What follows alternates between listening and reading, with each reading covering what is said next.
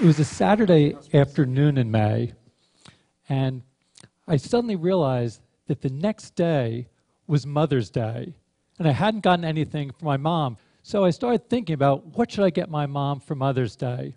I thought, well, why don't I make her an interactive Mother's Day card using the Scratch software that I'd been developing with my research group at the MIT Media Lab. We developed it so that people could easily create their own interactive stories and games and animations, and then share their creations with one another. So I thought this would be an opportunity to use Scratch to make an interactive card for my mom. Before making my own Mother's Day card, I thought I would take a look at the Scratch website. So over the last several years, kids around the world, ages eight and up, have shared their projects. And I thought, well, I wonder if of those three million projects, whether anyone else has thought to put up Mother's Day cards. So in the search box, I typed in Mother's Day, and I was surprised and delighted to see a list of dozens and dozens of Mother's Day cards that showed up on the Scratch website, many of them just in the past 24 hours by procrastinators just like myself. So I started taking a look at them. I saw one of them that featured a kitten and her mom and wishing her mom happy Mother's Day. And the creator very you know, considerately offered a replay for her mom. Another one was an interactive project where when you move the mouse over the letters of Happy Mom Day, it reveals a special Happy Mother's Day slogan. In this one, the creator told a narrative about how she had Googled to find out when Mother's Day was happening. And then once she found out when Mother's Day was happening, she delivered a special Mother's Day greeting of how much she loved her mom. So I really enjoyed looking at these projects and interacting with these projects. In fact, I liked it so much that instead of making my own project, I sent my mom links to about a dozen of these projects. And actually, she reacted exactly the way that I hoped that she would. She wrote back to me and she said, I'm so proud to have a son that created the software that allowed these kids to make Mother's Day cards for their mothers. So my mom was happy, and that made me happy. But actually, I was even happier for another reason. I was happy because these kids were using Scratch just in the way that we had hoped that they would. That as they created their interactive Mother's Day cards, you could see that they were really becoming fluent with new technologies. You know, what do I mean by fluent? I mean that they were able to start expressing themselves and to start expressing their ideas. You know, when you become fluent with language, it means you can write an entry in your journal or tell a joke to someone or write a letter to a friend. And it's similar with new technologies. You know, by, the, by, writing, by creating these interactive Mother's Day cards, these kids were showing that they were really fluent with new technologies. Now, maybe you won't be so surprised by this because, you know, a lot of times people feel that young people today can do all sorts of things with technology. We, all of us have heard young people referred to as digital natives.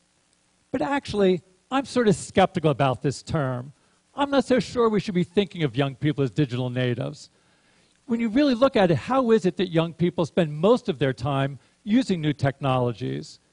You often see them in situations like this or like this and there's no doubt that young people are very comfortable and familiar browsing and chatting and texting and gaming. But that doesn't really make you fluent. So, young people today have lots of experience and lots of familiarity with interacting with new technologies, but a lot less so of creating with new technologies and expressing themselves with new technologies. It's almost as if they can read but not write with new technologies. And I'm really interested in seeing how can we help young people become fluent so they can write with new technologies. And that really means that they need to be able to write their own computer programs or code. So increasingly, people are starting to recognize the importance of learning to code.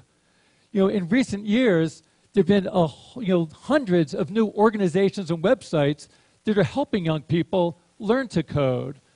You look online, you'll see places like Codecademy and events like CoderDojo and sites like Girls Who Code or Black Girls Code. It seems that everybody is getting into the act. You know, just at the beginning of this year, at the turn of the new year, New York City Mayor Michael Bloomberg you know, made a New Year's resolution that he was going to learn to code in 2012. A few months later, the country of Estonia decided that all of its first graders should learn to code. And that triggered a debate in UK about whether all the children there should learn to code. Now, for some of you, when you hear about this, it might seem sort of strange about everybody learning to code. When many people think of coding, they think of it as something that only a very narrow subcommunity of people are going to be doing. And they think of coding looking like this. And in fact, if this is what coding is like, it will only be a narrow subcommunity of people with special mathematical skills and technological background that can code. But coding doesn't have to be like this. Let me show you about what it's like to code in Scratch. So in Scratch, to code, you just snap blocks together. In this case, you take a move block snap it into a stack, and those stacks of blocks control the behaviors of the different characters in your game or your story. In this case, controlling the big fish. After you've created your program, you can click on share and then share your project with other people so that they can use the project and start working on the project as well. So, of course, making a fish game isn't the only thing you can do with Scratch of the millions of projects on the Scratch website, there's everything from animated stories to school science projects to anime soap operas to virtual construction kits to recreations of classic video games to political opinion polls to trigonometry tutorials to interactive artwork and, yes, interactive Mother's Day cards. So I think there's sort of you know, so many different ways that people can express themselves using this, to be able to take their ideas and share their ideas with the world. And it doesn't just stay on the screen. You can also code to interact with the physical world around you. Here's an example from Hong Kong where some kids made a game and then built their own physical interface device and had a light sensor. So the light sensor detects the hole in the board. So as they move the physical saw, the light sensor detects the hole and mm-hmm. controls the virtual saw on the screen and saws down the tree. We're going to continue to look at new ways of bringing together the physical world and the virtual world and connecting to the world around us. This is an example from a new version of Scratch that we'll be releasing in the next few months. And we're looking again to sort of be able to push you in new directions. Here's an example that uses the webcam and as I move my hand, I can pop the balloons or I can move the bug. So it's a little bit like Microsoft Kinect, where you interact with gestures in the world, but instead of just playing someone else's game, you get to create the games. And if you see someone else's game, you can just say, see inside, and can look at the stacks of blocks that control it. So there's a new block that says how much video motion there is. And then if there's so much video motion, it will then tell the balloon to pop. The same way that this uses the camera to get information into Scratch, you can also use the microphone. Here's an example of a project using the microphone. So I'm going to let all of you control this game using your voices.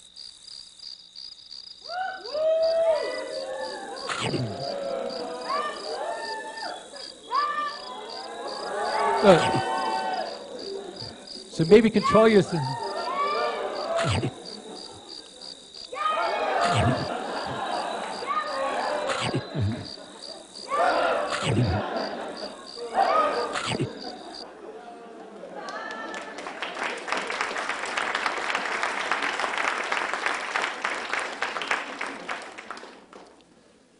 As kids are creating projects like this, they're learning to code but even more importantly, they're coding to learn.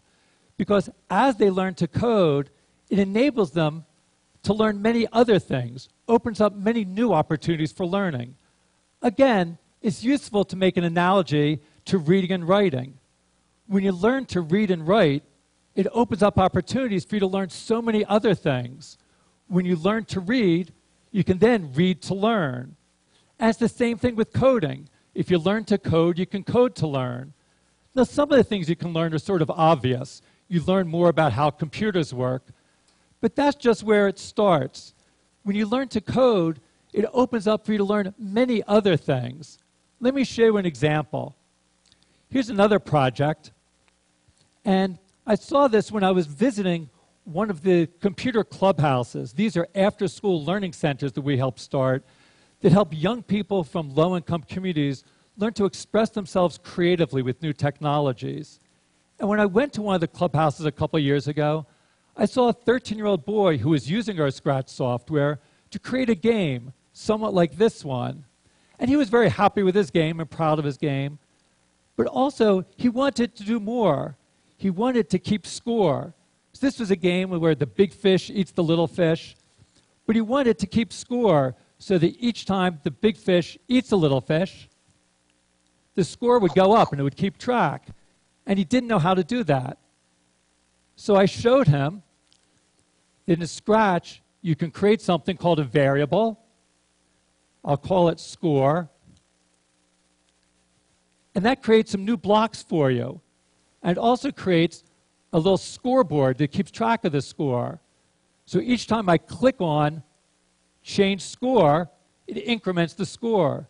So I showed this to the clubhouse member, uh, let's call him Victor, and Victor, when he saw that this block would let him increment the score, he knew exactly what to do.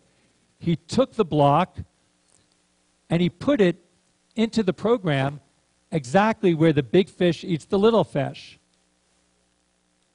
So then, each time the big fish eats the little fish, it will increment the score, and the score will go up by one. And it's in fact working. And he saw this and he was so excited. He reached his hand out to me and he said, Thank you, thank you, thank you. And what went through my mind was, how often is it that teachers are thanked by their students for teaching the variables? it doesn't happen in most classrooms.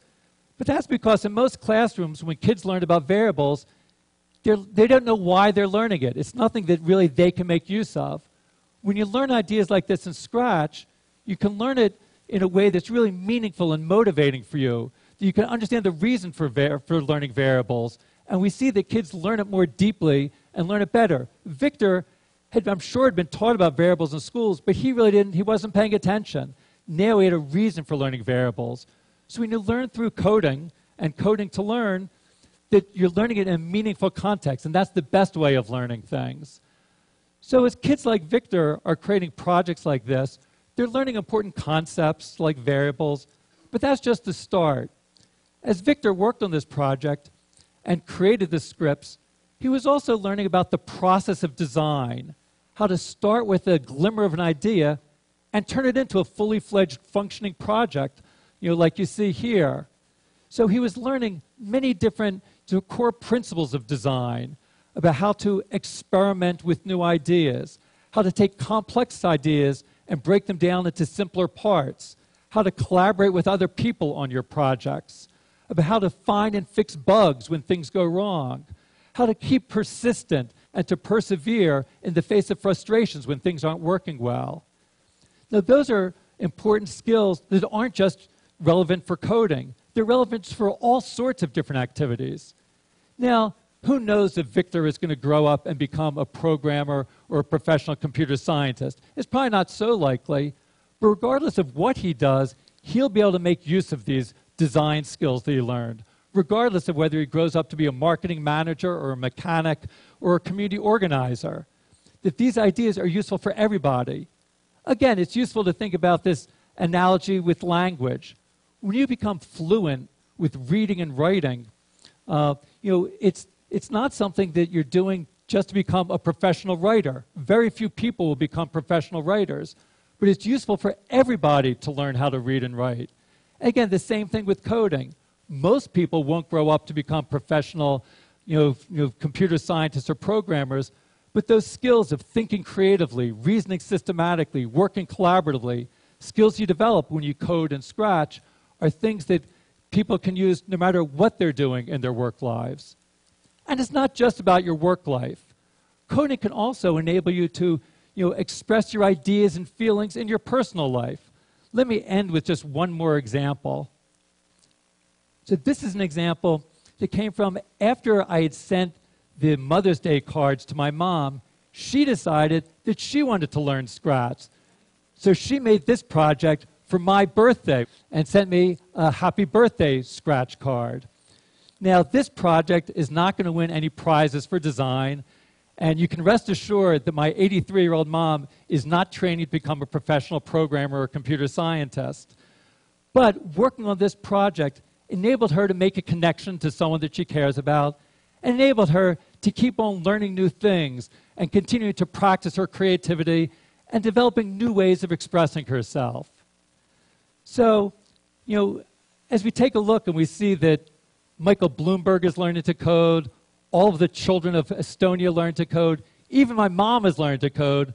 Don't you think it's about time that you might be think about learning to code?